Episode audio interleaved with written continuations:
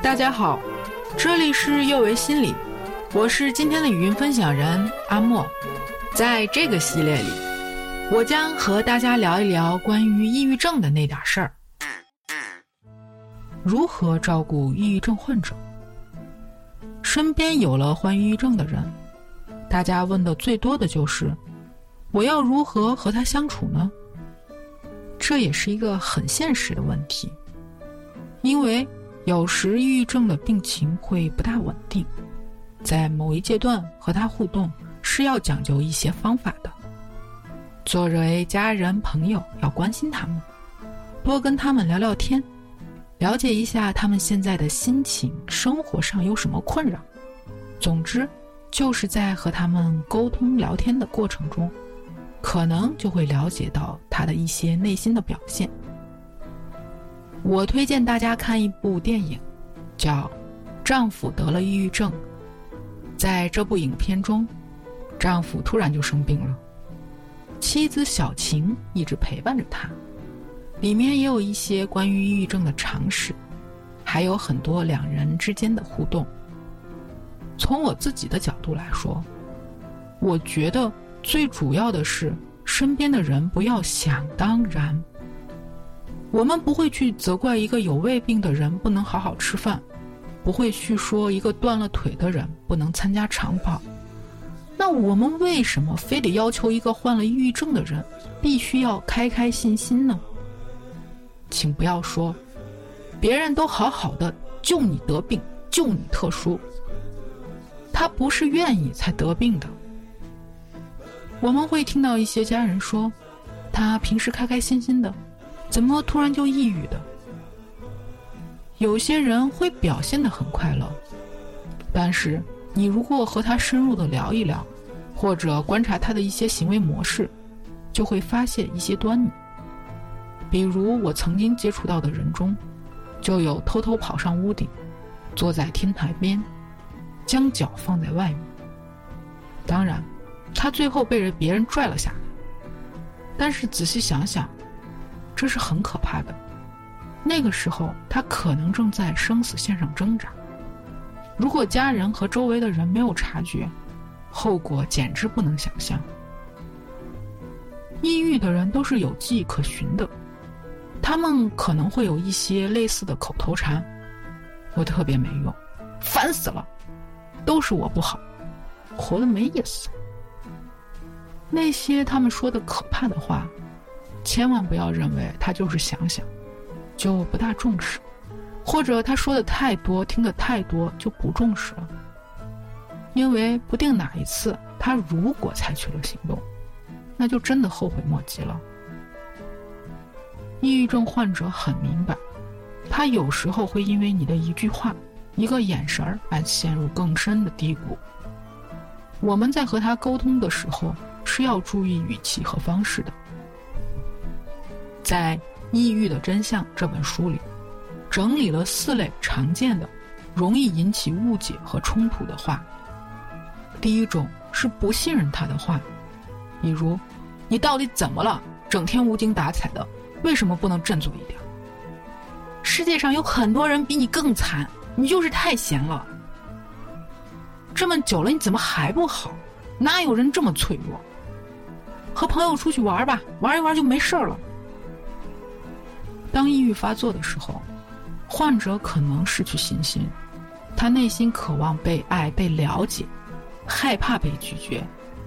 当他想和你说话的时候，请耐心的听他说完，而不要想当然的认为他应该怎么样，他不该怎么样。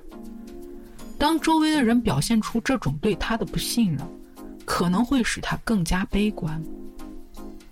第二种是否定的话，比如，又不是什么大不了的事情，你何必反应这么大？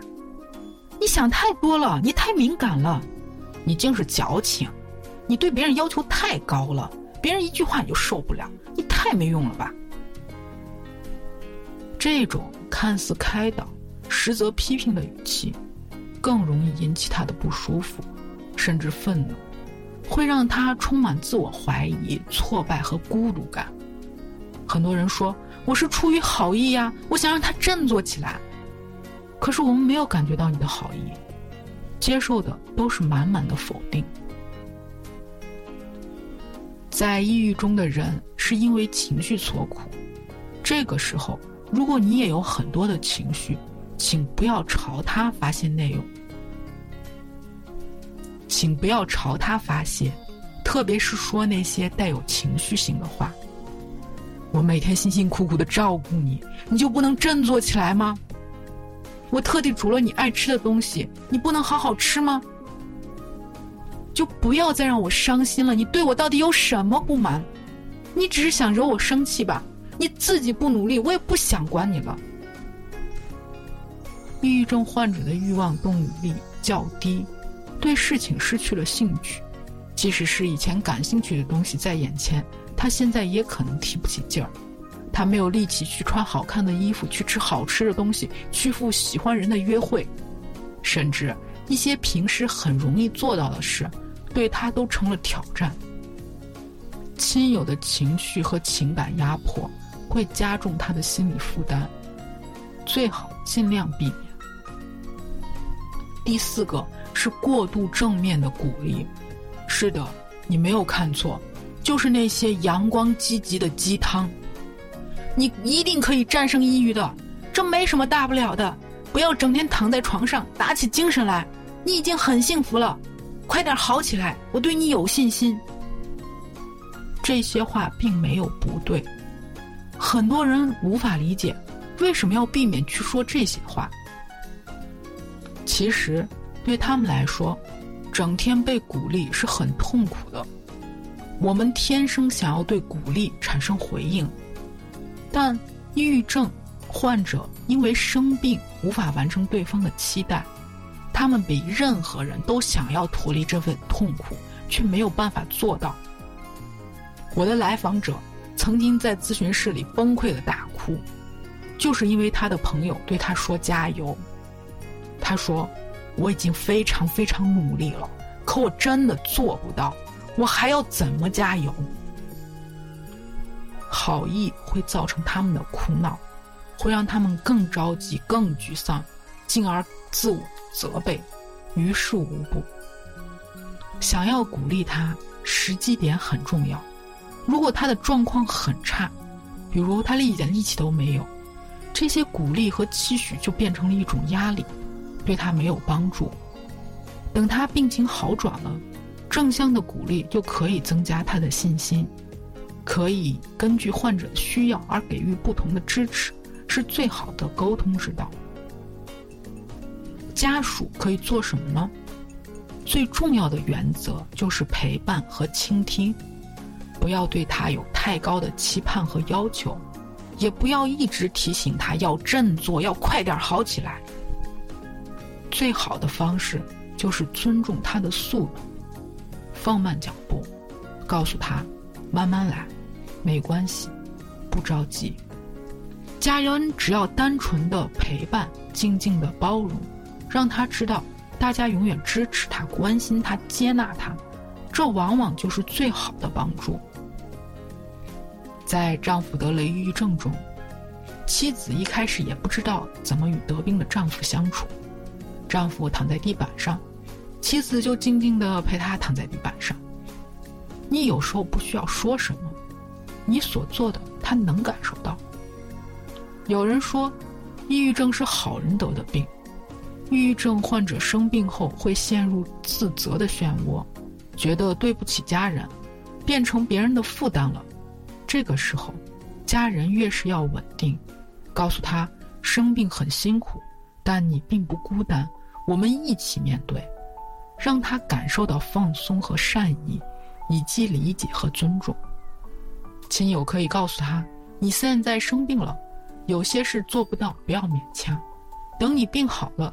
很快就可以恢复正常。要提醒大家一点的就是，抑郁症可能让人的注意力和精力都下降。如果你跟他沟通时，最好慢慢讲，不要一次讲太多话，保持平稳清晰的语调，慢慢的去说。因为你说的太快，他可能脑袋没有办法反应过来。陪伴、倾听、沟通。都是一门需要学习的艺术。像那些所谓的专业人士，都要经过许多的训练和长期的实践才能做到完美。家属不要苛责自己，一定尽善尽美，或者不允许自己犯错。大家只有通过不断的学习，通过相处和照顾的经验，才会慢慢知道如何去陪伴他。有些家属会特别恐慌，害怕在病情期间对他过于纵容。将来他无法融入社会怎么办？一般像遇到这种问题，我们都会告诉他不要太担心，因为这些问题没有标准答案，还是要根据他的情况而进行决定。事情要一点一点的做。他已经无法起床了，你要求他马上去上学，这肯定是办不到的。当他渐渐好转，可以出门了，我们就适当鼓励他再多做一点事。晒晒太阳，和大家聊聊天，跟宠物玩一会儿，做简单的运动，增加他的成就感，一点一点的积累。总而言之，这个时候，慢就是快，提高他的信心和希望。